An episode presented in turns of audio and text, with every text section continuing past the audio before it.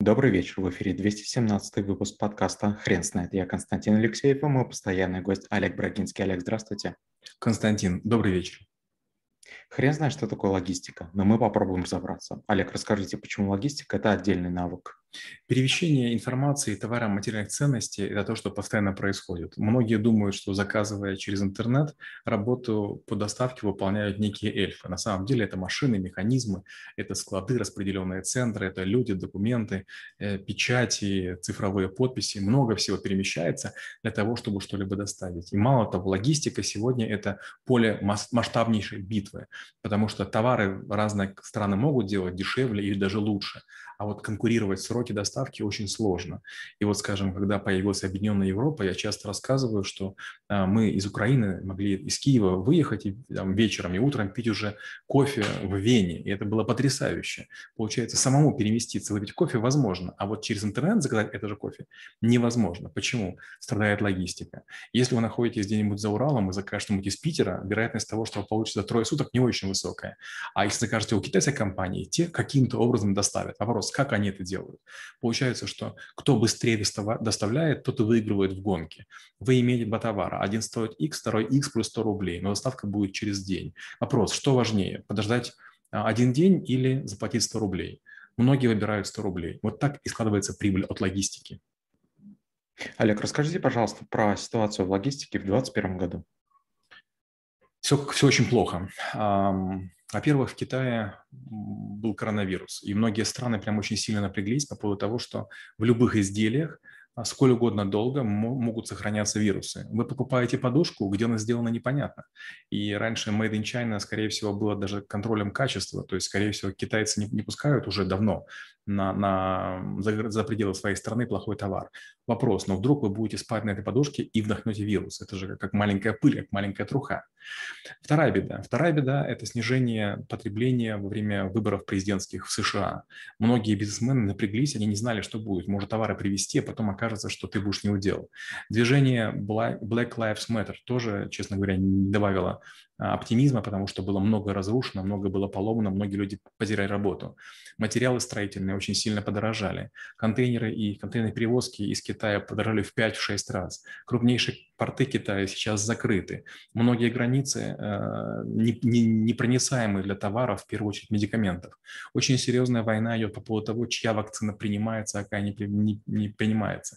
Разные страны придумывают разные тесты и разные способы проверки качества товаров ситуация очень напряжена. Если раньше политики друг другу не доверяли, то теперь не доверяют целые страны. Олег, исходя из всего этого, какие вопросы должен задавать себе эффективный а, специалист по логистике?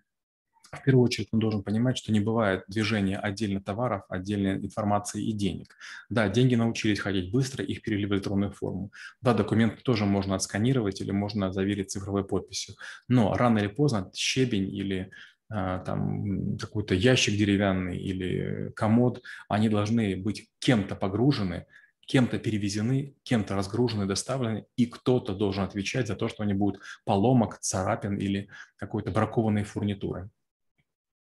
Олег, скажите, пожалуйста, а в логистике есть лайфхаки? Я бы сказал, что нет. Есть много разных очень мудреных алгоритмов. А, они есть в логистике, они есть в инвестициях, и их авторы обещают какие-то невероятные возможности от того, что вы будете действовать чуточку иначе, чем другие. Но любые лайфхаки, они имеют срок годности. Если о них знаете только вы, то, может быть, у вас будет преимущество 2-4 месяца. Но рано или поздно вас разгадают, вас хакнут. Получается, ваши лайфхаки хакнут другие люди, и как только большое количество людей начинает чем-то пользоваться, вот этот антитренд становится трендом, и получается, эту волну уже нельзя оседлывать, нужно искать другую. Олег, скажите, пожалуйста, а существует ли в логистике уровни личной договоренности? Честно говоря, нет, это очень опасно. Я много раз говорил, что если вы работаете, скажем, с немцами, японцами, это может очень плохо сказаться на вас на оставшуюся жизнь. Я работал с одними и с другими, и я привык к тому, что все делают и честно, и документы, скорее всего, вторичные. Я неоднократно в разных странах получал товары от своих немецких, японских бывших э, коллег, и все было очень аккуратно. Но когда я начинаю взаимодействовать с россиянами, с украинцами, с казахами, с белорусами, с молдаванами и индусами, и пакистанцами вдруг все начинает разваливаться. Вроде бы люди, которые нормальные, адекватны, понимая, что идет большая партия, вдруг начинают на первой же пропадать, исчезать или делать какие-то глупости, гадости. Такое чувство, знаете, как будто бы мы готовы схватить кусок шашлыка и убежать, понимая, что больше нас в этот ресторан не позовут, ведь мы же не заплатили. Олег, скажите, пожалуйста, а что вы преподаете на навыки в школе трэблшутеров?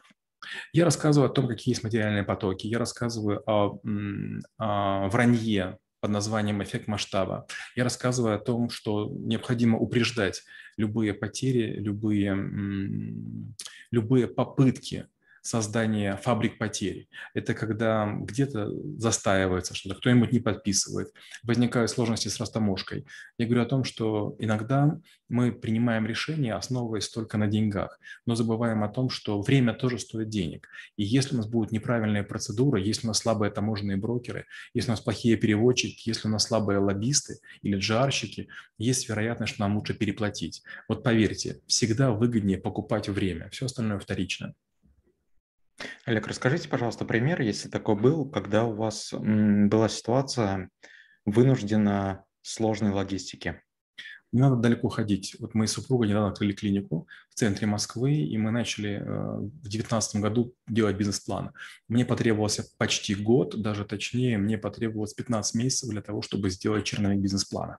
Потом еще 5, 5 недель было проектирование, и я начал заказывать технику. Допустим, некоторые приспособления, приборы мне должны были быть в 6 января, а они приехали с опозданием в 200 дней. Причем почти все дорогое, за что я очень сильно торговался, покупал в Италии, Швейцарии, в Австрии, приехало быстро. А многие маленькие вещи, такие как донные клапаны для раковин, регуляторы громкости для кабинетов медицинских и какие-то совершенно крошечные вещи, которые должны были приехать из Китая, они шли больше, чем 200 дней. И это была прям катастрофа. Представляете, у вас почти все готово, но дырки в стенах. Что я делал? Я пошел в Леруа Мерлен и купил обычные донные клапаны, не красивые латунь, а просто обычные металлические. А те красивые не приехали до сих пор, хотя прошло уже почти там 280 дней. Э, вместо того, чтобы поставить регулятор, я купил по 2 рубля 70 копеек э, просто заглушки и обычными простыми винтами вкрутил их в стены. И, да, к сожалению, в реальной логистике приходится перебиваться, да, и бывает такое, что на очень технологичном производстве кто-нибудь начинает там языком пробовать, насколько это там э, похоже на то, что нужно, и насколько э, там оно крепкое, пытаются разорвать джинсы руками. Олег, спасибо. Теперь на вопрос, что такое логистика, будет трудно ответить. Хрен знает.